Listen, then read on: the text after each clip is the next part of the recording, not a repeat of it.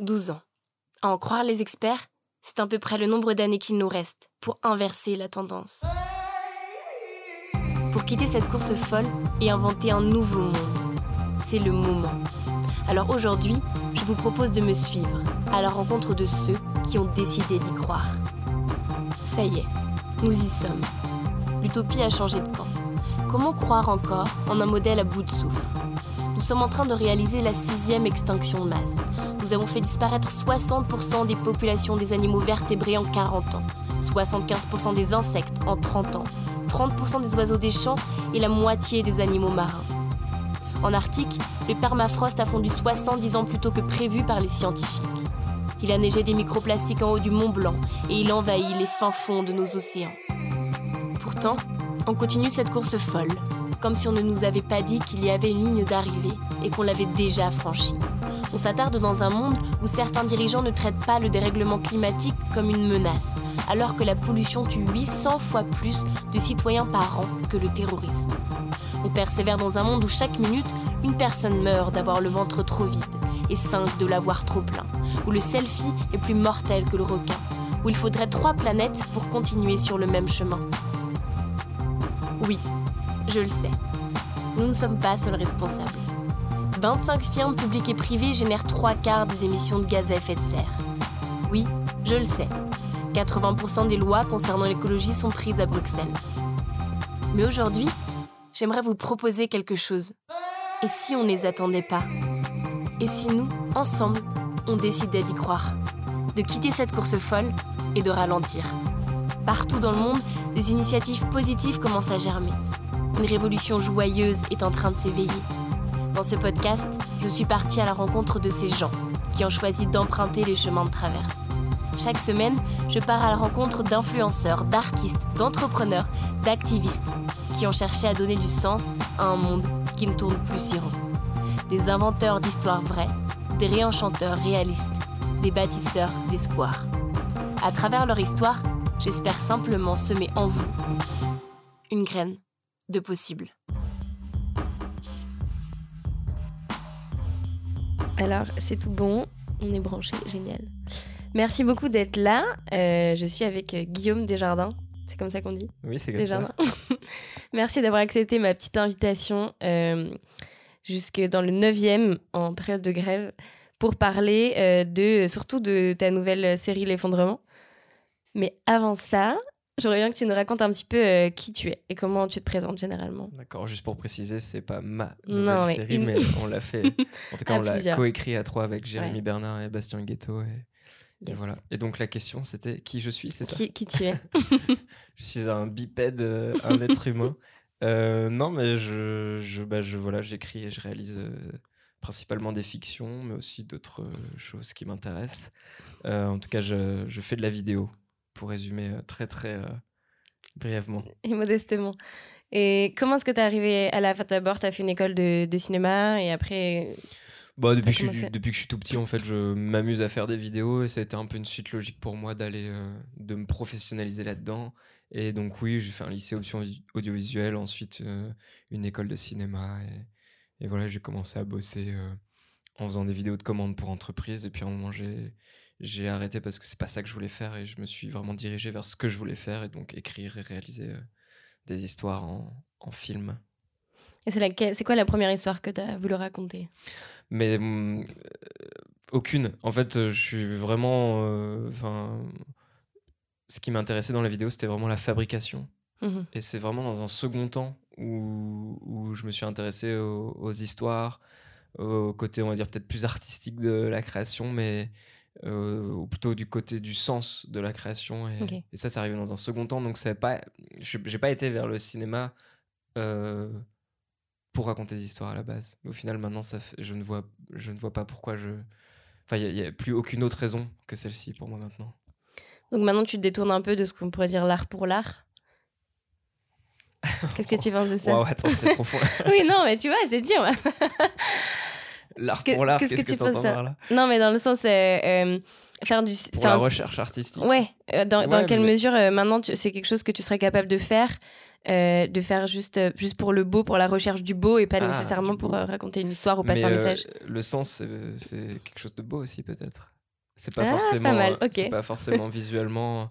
Mhm. En fait, ouais, c'est c'est drôle comme question. Euh, ce qui me motive, ouais, c'est bah, peut-être ouais, c'est la beauté, mais pas la beauté euh, superficielle, mhm. euh, plastique, mais la beauté du sens, la beauté de de putain, j'essaie de retrouver un truc que, justement j'avais une espèce de révélation un jour et et, et ouais, en fait, c'est ça. Enfin, c'est ça qui en tout cas me tire, mais même la beauté d'une société plus, plus juste, plus belle. Enfin, tu vois, en fait, c'est. J'ai l'impression que c'est ça mhm. le. Mais du coup, quand on parle de la beauté de l'art, peut-être qu'on parle de ça aussi. Non, c'est vrai. C'est vrai. C'est une. On, on, cherche pas forcément le beau superficiel, mais. Euh, mais. Ouais. Pas mal. À, creuser. Pas mal, ça m'a comme réponse. et donc ensuite, tu as commencé à faire euh, le collectif. C'est un collectif, les parasites, on peut parler de collectif ou comment vous présentez? Bah, c'est surtout le nom qu'on se donne avec euh, Jérémy et Bastien pour, euh, pour euh, parler de nous trois en tant qu'auteurs. Mhm. Et ça a commencé en effet plus sous la forme d'un collectif, dans le sens où c'était le nom d'équipe qu'on avait donné mhm. quand on a fait les concours vidéo 48 heures. On avait 48 heures pour écrire, tourner et, monter un film. Et c'est un peu ça qui nous a lancé sur Internet. On les mettait sur YouTube et puis ça a fini par prendre. Et même si c'était pas l'intention de départ, l'intention c'était juste de s'amuser. Et, voilà. Ok, donc ensuite, euh, vous avez commencé à faire des. Celle qui, vous a fait connaître, c'est euh, la boucherie éthique ou pas spécialement? Moi, c'est celle que j'ai connue, donc j'imagine que tout le monde vous connaît pour celle-là, mais non. C'est à partir de quel moment euh? bah, Ça montait progressivement. Je crois qu'on avait atteint les 20 000 abonnés, mais comme on faisait pas de sketch, on s'est dit que ce qu'on faisait ne n'était pas adapté au web, mhm. à YouTube en tout cas. Et, et c'est quand on a vu que finalement, si, ça prenait, on commence à avoir des abonnés. Alors 20 000, euh, ça peut paraître peu, comme ça peut paraître beaucoup, tout dépend de où on démarre. Et, et du coup, on s'est dit, allez, on, on se l'attente, on, on, se l'attente YouTube, on, on s'est dit, on va plus incarner la chaîne, on va apparaître, on va dire aux gens de s'abonner. Et en fait, on a eu surtout la chance d'avoir un coup de boost euh, d'un autre créateur sur YouTube s'appelle, euh, enfin, sa, chaîne, sa chaîne s'appelle Doc7 et qui a parlé de nous. Et on a pris, on a décollé d'un coup, on a pris 100 000 abonnés d'un coup. Et après, ça a fait que monter. Et puis voilà. Et jusqu'à où alors? Maintenant, vous avez combien d'abonnés? Non, mais aujourd'hui. Ah, aujourd'hui, je crois qu'on a, on a bientôt 500 000, on a 490 000. Pas mal. On va faire un truc, une grosse fête euh, pour les 500 000. Euh, donc ensuite, tu, vous, avez, vous trois avez travaillé aussi pour la chaîne Thinkerview. C'est bien ça? Alors non, c'était pas, euh, c'était pas avec Bastien, c'était avec Jérémy et aussi Arnaud Huc. Mhm avec qui ouais on a on a aidé on a alors j'avais découvert euh, la chaîne Thinkerview bah, parce que je tombais j'étais tombé sur une interview euh, de Thinkerview il y a longtemps il y avait 4000 abonnés à l'époque un truc comme ça mmh. et, et, oui à la base c'était plus pour se nourrir que que j'avais envie de rencontrer euh, les personnes derrière pour se nourrir pour justement écrire des histoires et puis finalement on s'est retrouvé à aider la chaîne et, essayer de faire tout pour bah, pour qu'elle soit plus vue et surtout en termes de qualité on apportait surtout tout ce qui est technique et réalisation, euh, aussi organisation de prod et tout quoi. Et donc euh, pour finir un peu ton parcours, euh, suite à ça, tu vous enfin entre ça et du coup la série que tout le monde a vue, j'imagine, l'effondrement sur Canal+. Qu'est-ce qui s'est passé? Comment est-ce que tu t'es retrouvé à faire une une collaboration, enfin travailler avec Canal Plus pour porter tes histoires? Comment t'es passé de YouTube à carrément du coup le cinéma? Enfin là on parle de... Ouais, ça c'est une série télé, mais mmh en gros, on avait toujours autoproduit, autofinancé nos, nos courts-métrages sur Internet et avec l'aide aussi des, gens qui pouvaient nous donner euh, via Tipeee et mhm. une plateforme de crowdfunding collaboratif qui, se fait par abonnement. Mhm. Enfin, tu peux en tout cas proposer de donner euh, par abonnement, un peu tous les mois ou par projet. Nous, c'était par projet parce qu'on ne produisait pas une vidéo par mois. et, et non, en gros, on, avait, euh, on a eu l'idée de se faire cette série sur l'effondrement. On pensait partir seul faire un crowdfunding, euh, demander l'aide du CNC, mmh. et, puis, euh, et puis sortir euh, un épisode tous les deux mois.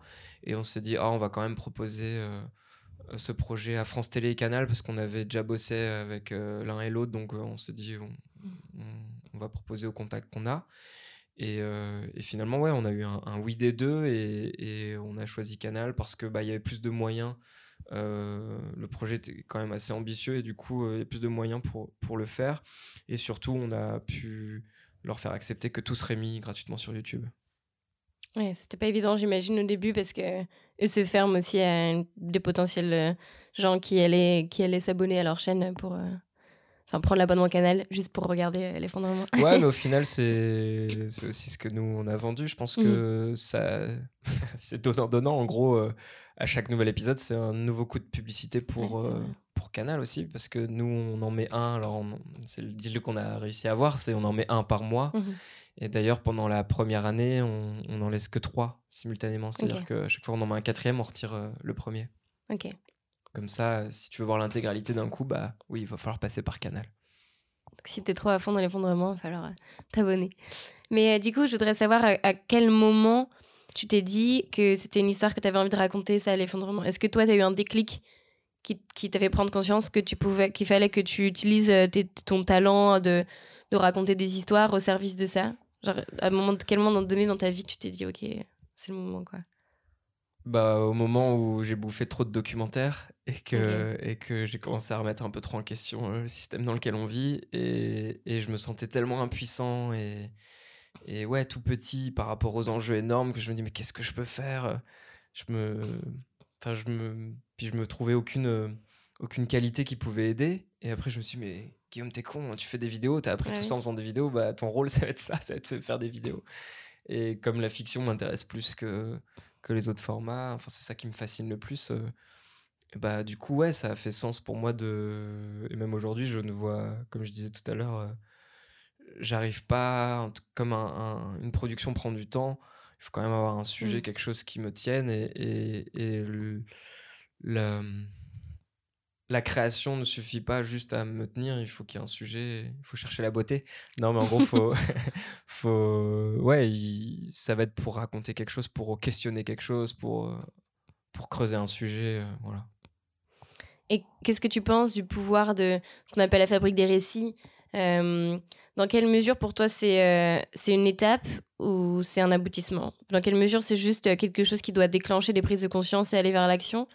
Ou c'est aussi euh, là où toi, ça s'arrête, ton engagement? Euh, Non, mais c'est une super question parce que, le, ouais, le question qu'on s'est posée aussi, nous, euh, plein de fois, sur quel impact on va avoir, mmh. comment pousser les gens à l'action, etc. Mmh. Et alors, personnellement, ce qui m'a fait le plus bouger, ce qui m'a fait le prendre plus conscience de choses et, d'avoir des changements radicaux dans ma vie, ça n'a pas été des fictions, ça a été des documentaires. Du coup, euh, du coup, j'ai l'impression qu'un documentaire aura plus de force à proposer autre chose ou à faire le constat de quelque chose ou, ou à ouais, avoir quelque chose de concret en, en termes de propositions euh, que tu peux appliquer dans ta vie. Et une fiction va peut-être plus toucher euh, Enfin, ça va créer une culture, mais ce sera pas une fiction, ça sera plein de fictions, toutes les fictions qu'on regarde, toutes les histoires qu'on se raconte, qui vont plus participer à créer une culture et une et, et peut-être aider dans sa vie à, à prendre des décisions ou à, ou à porter un autre regard en fait sur euh, les choses. Et, et maintenant, ouais, on voit vraiment euh, les récits euh, comme comme en fait une, un espèce de simulateur de vie. On te fait vivre par procuration quelque chose.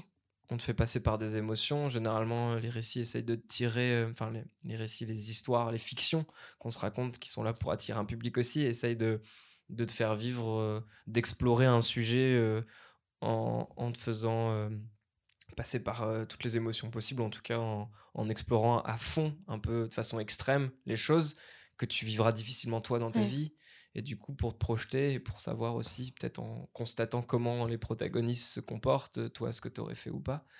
Euh, mais voilà, c'est peut-être de, de vivre euh, une situation avant de la vivre réellement dans ta vie ou, ou pour euh, ouais, poser une vision dessus, une nouvelle vision. Mais voilà, je sais pas si je t'ai répondu. Non, si, carrément. c'est vrai que je trouve que l'importance des fictions, c'est aussi que ça, ça touche un autre, une autre partie de notre cerveau, qui, qui ça résonne dans d'autres endroits et ça ouvre aussi à l'imaginaire, ce que fait peu ou ce que fait moins le documentaire qui s'adresse euh, principalement quand même à notre partie rationnelle, même si on peut être complètement touché par, euh, par, euh, par des chiffres et par, et par des, faits. Je pense que c'est important d'arriver à... En fait, c'est un peu un prétexte aussi la fiction de dire... Ok, c'est des personnages, donc en fait, peut-être que ce qu'on vous raconte, c'est pas vrai, et au final, c'est criant de vérité. votre série. Et, évidemment qu'on sait que c'est aussi une projection possible. mais sous prétexte que c'est de la fiction, en fait, ça laisse un peu planer ce doute de c'est à vous de, de, décider ou pas si ce sera comme ça demain. Nous, c'est voilà, on vous donne le truc et à vous de voir. Évidemment que ça résonne profondément, mais que quand c'est un documentaire, il y a forcément un point de vue qui est plus assumé et on est ok, c'est une partie de la vérité, c'est un regard qu'on pose sur le monde.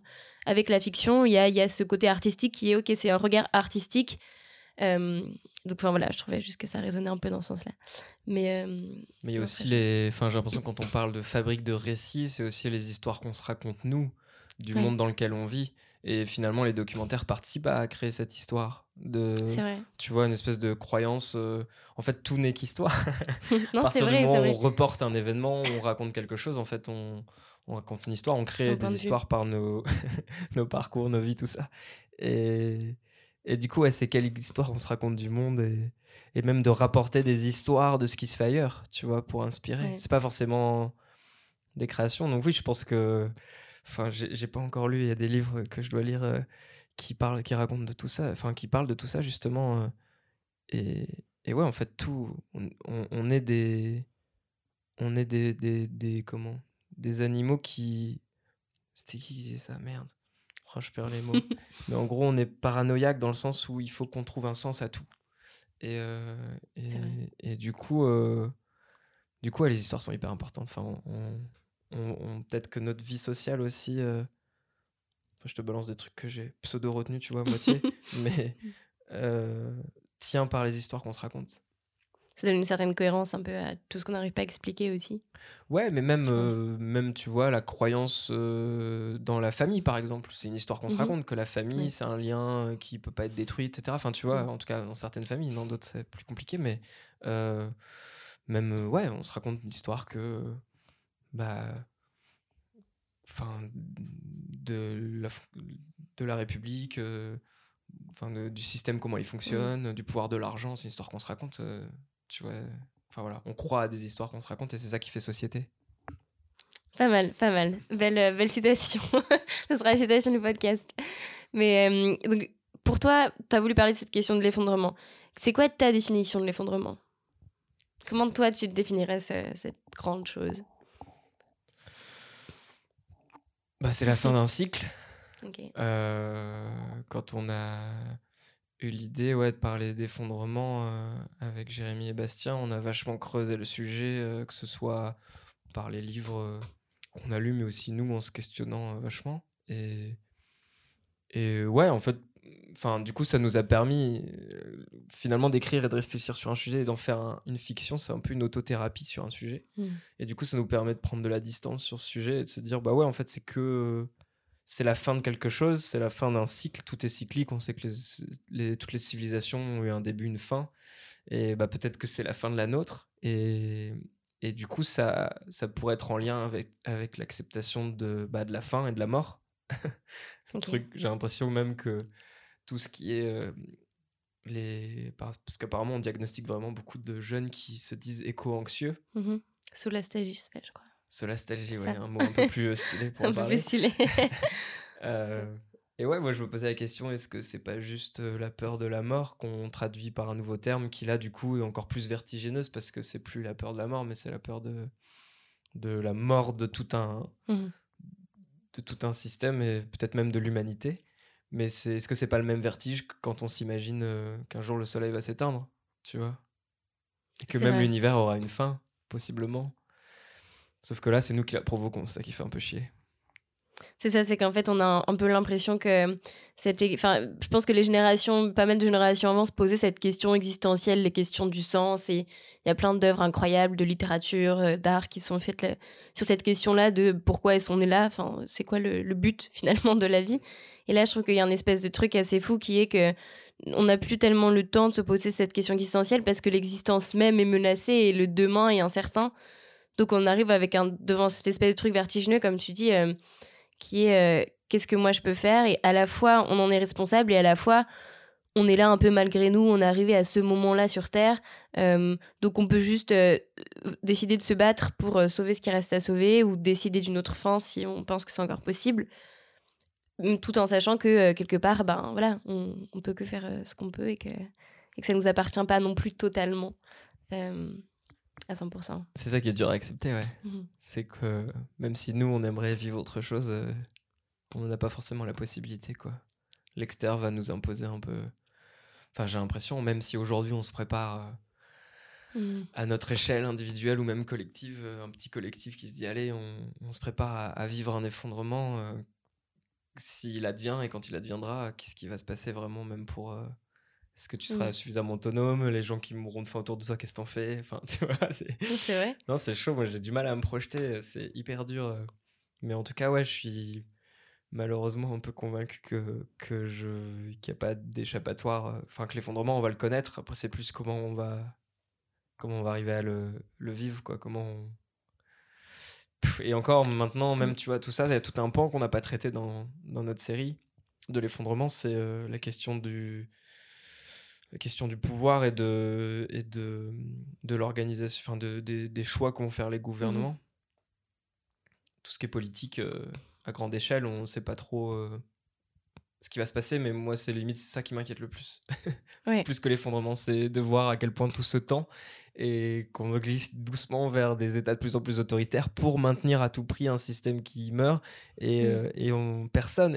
Enfin, j'ai l'impression que ça va être logique que enfin, comme, comme dans l'histoire avec un grand H, tous les privilégiés n'ont jamais voulu perdre leurs privilèges et on fait partie des privilégiés et du coup mm. on, on, choisira la voie qui conservera nos privilèges le plus longtemps possible.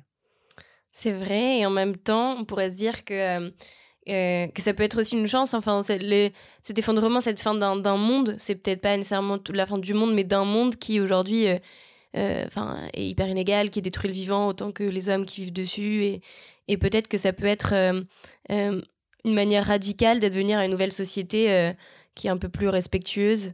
du vivant, tout simplement, avec un grand V. On parle ça avec un grand H, on va parler du vivant avec un grand V, qui inclut un peu tout le monde, autant espèce animale euh, que nous.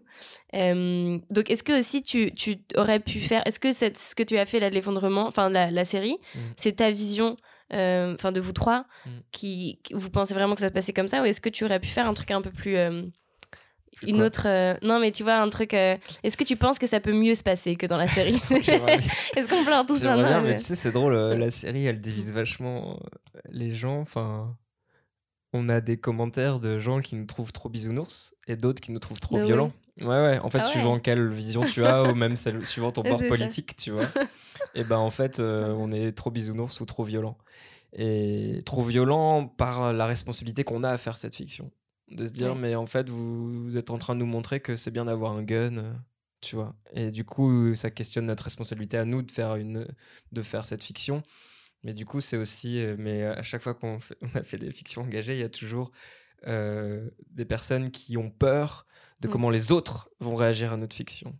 Parce que eux, ils réagissent bien, tu vois. Mais les autres, ils risquent de, de, réagir mal. Et possiblement, hein, j'en sais pas. Mais. Mais ouais, du coup, j'ai perdu ta question. Ah oui, c'est est-ce que on pense que ça va s'effondrer comme dans notre fiction? On n'en sait rien du tout, oui, on essaie de se projeter, on essaie d'être le plus juste, mais après, euh, le plus juste par rapport à un événement que nous-mêmes on décrit pas dans notre série, mhm. parce que un effondrement peut être provoqué de ce qu'on a compris, il peut être provoqué de mille façons différentes. Mhm. Et du coup, euh, nous, euh, on s'est dit, ok, on oublie du coup la cause, on, va juste trouver un, un, déclencheur rapide pour que scénaristiquement mhm. ce soit intéressant à raconter. Pour que scénaristiquement les enjeux soient un peu hauts et surtout que ça aille vite, parce que on fait des fictions courtes et en plus on voulait les traiter en mm. plan séquence.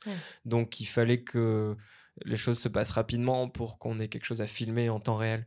Donc euh, c'est aussi euh, le scénaristiquement, il nous fallait un effondrement rapide. Enfin en tout cas on a choisi ça.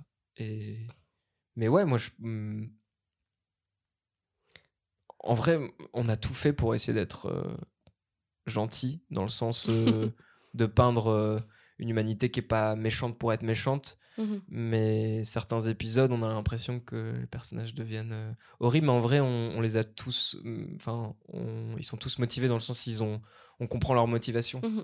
Euh, enfin, je sais pas si tu as le souvenir d'un personnage qui est méchant dans un de nos épisodes, mais l'idée c'était de montrer qu'il n'y a pas vraiment de méchant, que juste tout le monde va essayer de s'en sortir comme il peut et que la situation va faire que oui, il va y avoir du conflit, mais mais voilà, donc euh, on a essayé, et puis on a voulu, bien sûr, on a été influencé par ce que Pablo Servigne a écrit avec ses, ses co-auteurs et, et, beaucoup de son livre sur l'entraide. Mmh et du coup, on a écrit en pensant constamment à ça, en se disant il faut arriver à peindre autre chose que ouais, ce que Hollywood nous offre mmh de gens qui résoudent tout par la violence et, d'essayer de montrer que justement une voie est possible, celle de l'entraide. Mais en fait, quand on, on, a eu l'impression, peut-être c'est possible de faire autrement, hein, mais que pour parler d'entraide, il fallait parler de chacun pour soi. Mmh en fait, c'est comme si tu veux traiter d'un sujet, tu fais une disserte même à l'école, bah, tu fais thèse, antithèse, synthèse. Et donc à un moment, euh, si tu veux parler d'entraide, si tu fais que parler d'entraide et tu ne parles jamais des cas de chacun pour soi, tu auras loupé un truc et puis on va peut-être pas te croire, tu vois. Mm. c'est faux le tableau. Il y aura toujours, je pense, de l'entraide et du chacun pour soi. Et, et, du coup, ouais, c'est ce qu'on a voulu montrer, dont l'épisode du hameau. Je sais pas si tu, oui, si tu l'as vu. Non, tu te souviens pas. T'as pas vu. J'en ai vu, j'ai vu trois. L'incroyable avant-première, mais j'ai pas encore vu. Euh, bah, L'épisode du hameau pose, pose vraiment cette question et montre à quel point la peur peut nous faire faire ce dont. Enfin, peut créer la situation dont on a peur.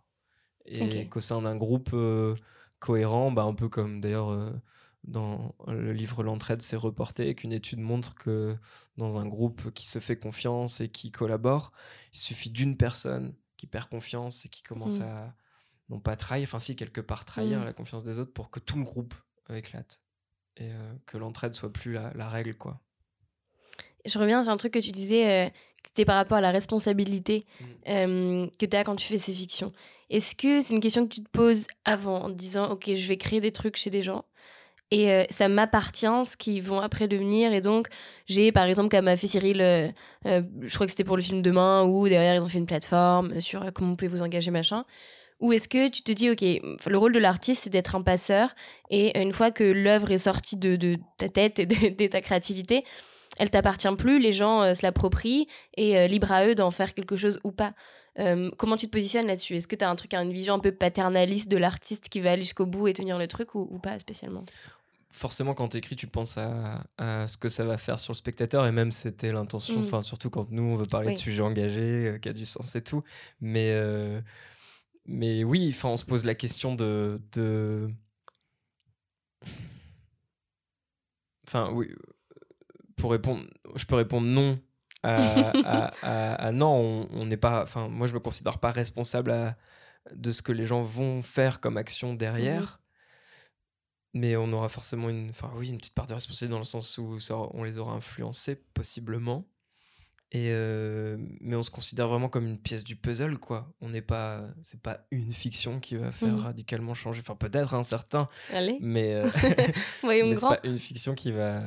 Et oui, c'est souvent la question qu'on nous pose. Mais du coup, euh, parce que là, vous nous laissez quelque chose de très noir, très pessimiste. il faut nous mmh. donner des solutions maintenant. Mais en vrai, les solutions, j'ai l'impression que y a déjà plein de gens qui en parlent et on les connaît depuis longtemps, sûrement. Et après du coup, non, on n'est pas. en effet, on se limite et on est bien content de se limiter à ce rôle-là d'artiste. Juste, on pose notre vision du monde et puis, et puis ça réagit. Mais oui, ce que je veux dire, c'est que forcément, quand on écrit, on, on pense à, ce que ça va faire sur le spectateur. Et, et ouais, on assume le côté euh, euh, de faire peur. Mmh euh, et que si jamais on peut vivre un effondrement par procuration avant de le vivre vraiment, peut-être qu'on on sera plus prêt. Et peut-être que si ouais, on se prend la claque avant de se prendre la vraie. Un peu comme. Euh, ouais, moi je veux vraiment l'humanité au stage de l'enfance, quoi. Et, et qu'en fait, on, on, dit à, l'enfant que nous sommes euh, euh, attention, tu vas te brûler, mais tant qu'on ne se sera pas brûlé, bah. Mmh. On aura envie d'y aller. Et, et ouais, peut-être par les histoires qu'on se raconte à force, on arrivera à se dire ah, il faut éviter. Mais je pense pas, hein. moi je pense qu'on va se prendre la claque et que, et que, et que seulement après on fera aïe et qu'on on fera un virage et encore quel virage est-ce que vraiment je sais pas. Est-ce qu'il y a un personnage auquel tu t'identifies? Est-ce que dans la série? Ouais, dans la série. Auquel tu dis ok, sinon ça arrive, il y en a un où tu sens ah. que toi personnellement bah, comme on les a tous écrits, en fait, euh, limite, on les aime tous, nos personnages.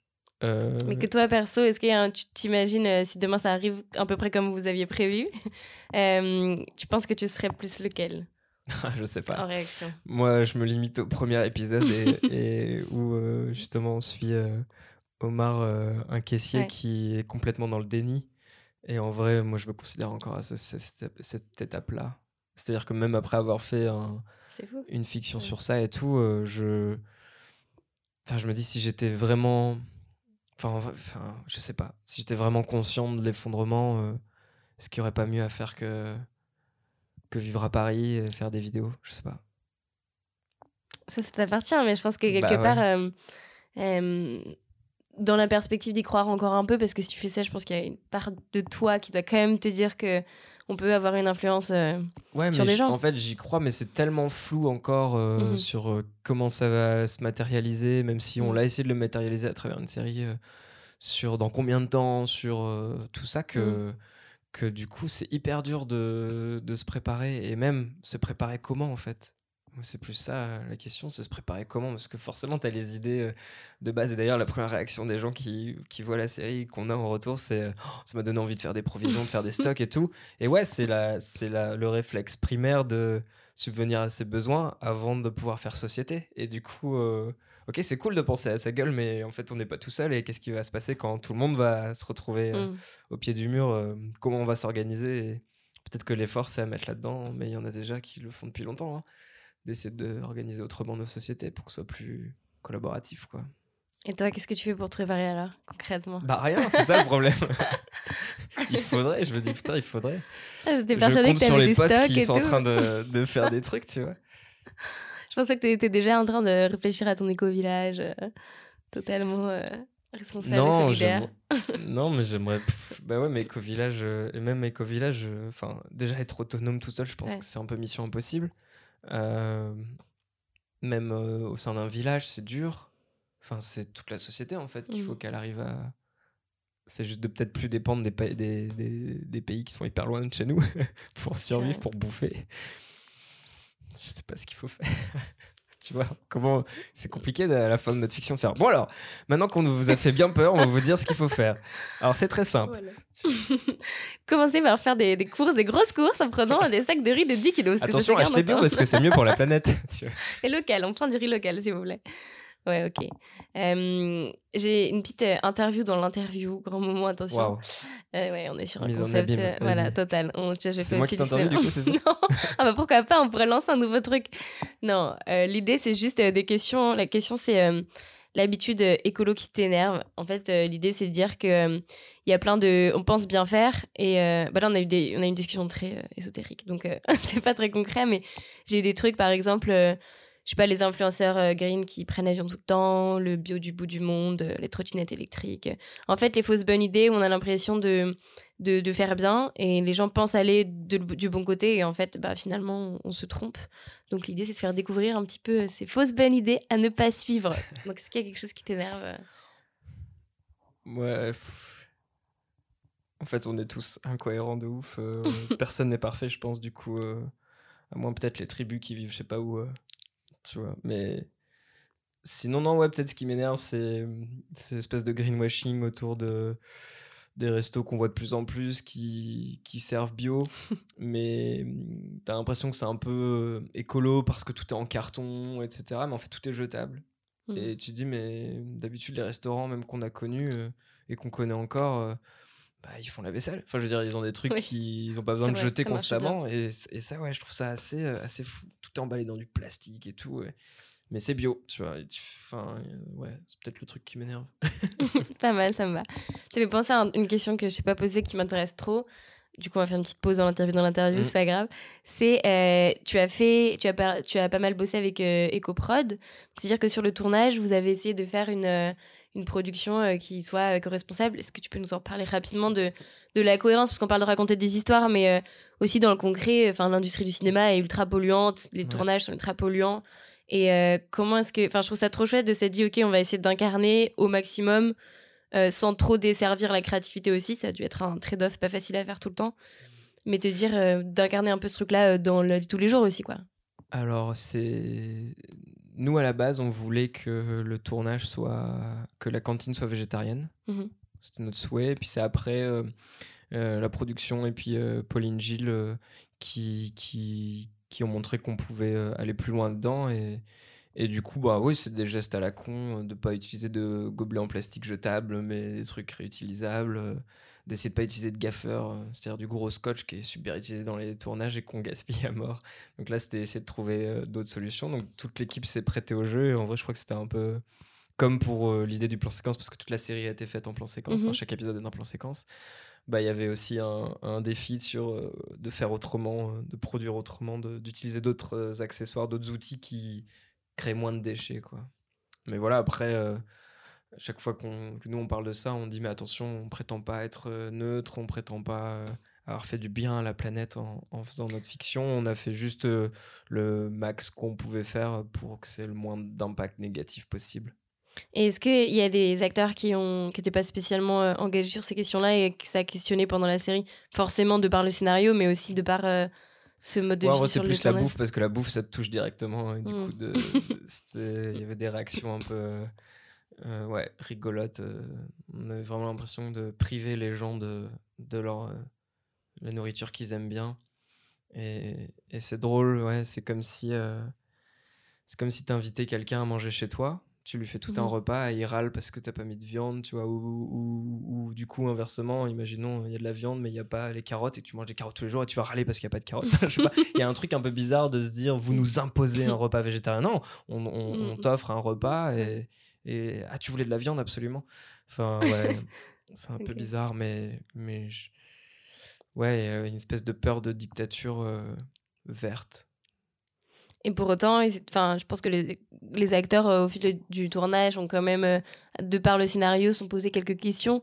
Et ça a dû changer. ouais, mais on avait, pas, on avait beaucoup de gens qui ont accepté mm. parce que justement, ça leur plaisait de pouvoir parler de ce sujet à travers, mm. à travers la série. Ouais.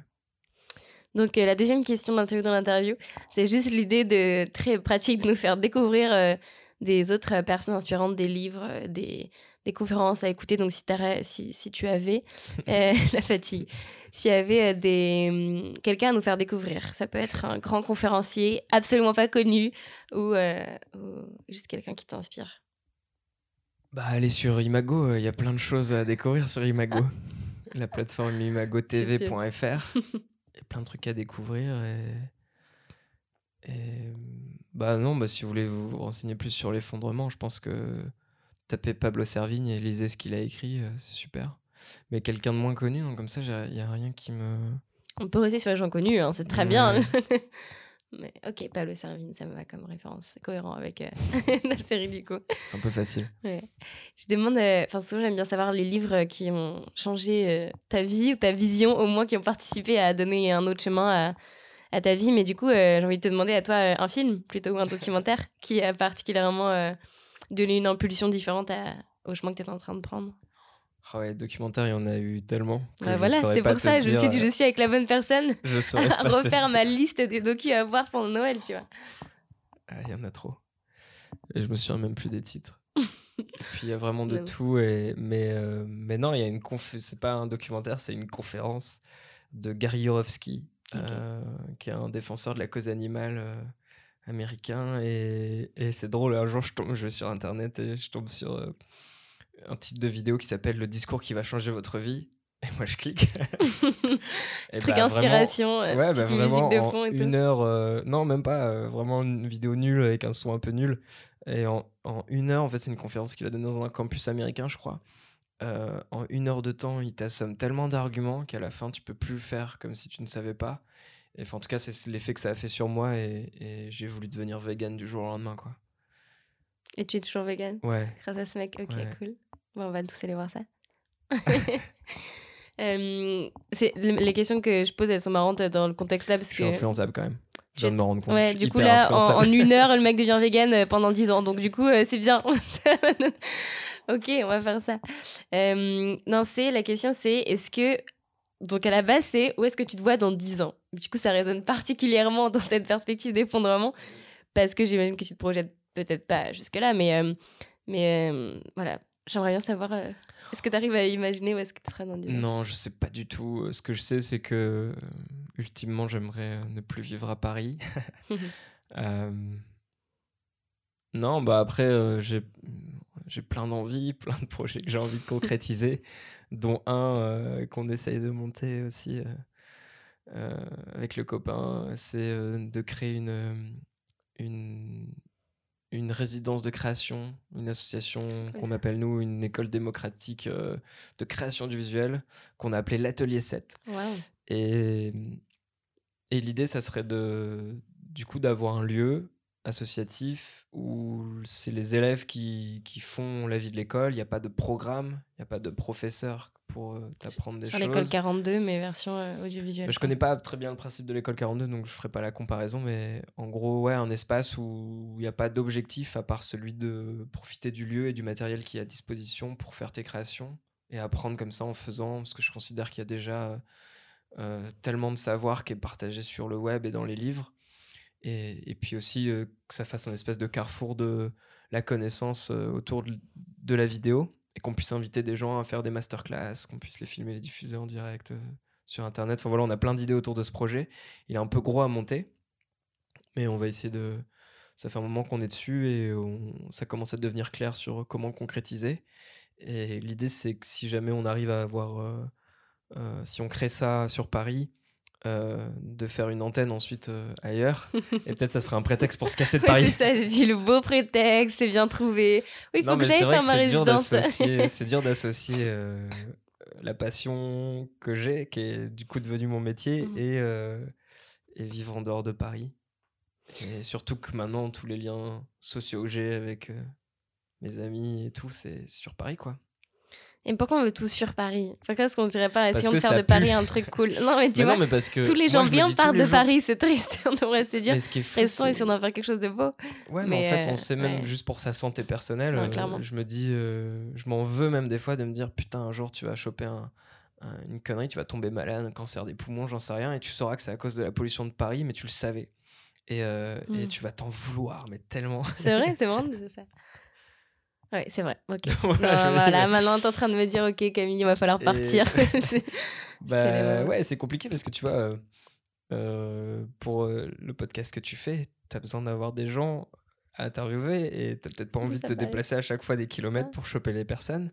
Et Paris, c'est quand même un bon carrefour pour croiser tous ces gens. Du coup, compliqué. Compliqué de savoir où est notre place, mais je pense qu'il faut penser à court terme et dire je me dis juste où est-ce que. à court terme, comme ce qu'on fait, euh, comme qui ce nous amène droit dans le mur, c'est ça Voilà, absolument. Tu vois, continuer dans ce modèle-là. C'est bien, c'est bien. non, mais c'est dire où est-ce que je peux être le plus utile. Et, et là, si on sent que c'est là maintenant, euh, toi en faisant des fictions et en, racontant cette histoire-là, peut-être que tu as plus d'impact là maintenant en faisant ça qu'en allant commencer à construire ta ferme autosuffisante euh, dans l'Arzac. et peut-être pas, en fait. Mais, mais... J'ai même pas envie de cultiver. Pourtant, je viens d'une famille d'agriculteurs, tu vois, mais, mais j'ai pas ça me, ça me, j'ai pas envie, j'ai pas envie de faire un jardin. J'espère que d'autres le font pour, d'autres le font pour moi. en échange, je ferai des vidéos. Bah, je, peux vous filmer en train de planter. Euh, si vous voulez, les gars, on fait euh, un gros clip euh, salade. c'est vraiment un métier inutile en vrai de faire des vidéos concrètement dans un monde qui doit survivre. Et à la fois, ce qu'on disait, on a besoin d'histoire pour faire société, je te cite. Alors est-ce qu'on n'aura pas toujours besoin d'histoire on a besoin des gens. Il faut des porteurs d'histoires, des gens qui, qui vont raconter. Euh, eh ben, tu, tu, en, tu en, écris, tu en écris des histoires, tu les inventes aussi en étant réel. Donc en fait, mm. euh, peut-être que on a, on, a, on a, besoin aussi de cette partie de l'imaginaire. Je pense que c'est un truc qu'on oublie aussi quand on. Enfin, je, de mon humble point de vue, pour moi, c'est quelque chose à pas sous-estimer. Quand on essaie de se projeter dans le monde de demain, on pense à tout ce qui est très pratique. Et évidemment, pour notre survie, on va en avoir besoin. Mais, mais on est un animal social et donc on va avoir besoin de, de, de liens. Et les histoires euh, m'étouffent, les histoires le font, euh, le font très bien. Et je pense que c'est un truc aussi qu'il faut faudra pas qu'on oublie euh, plus tard. voilà. On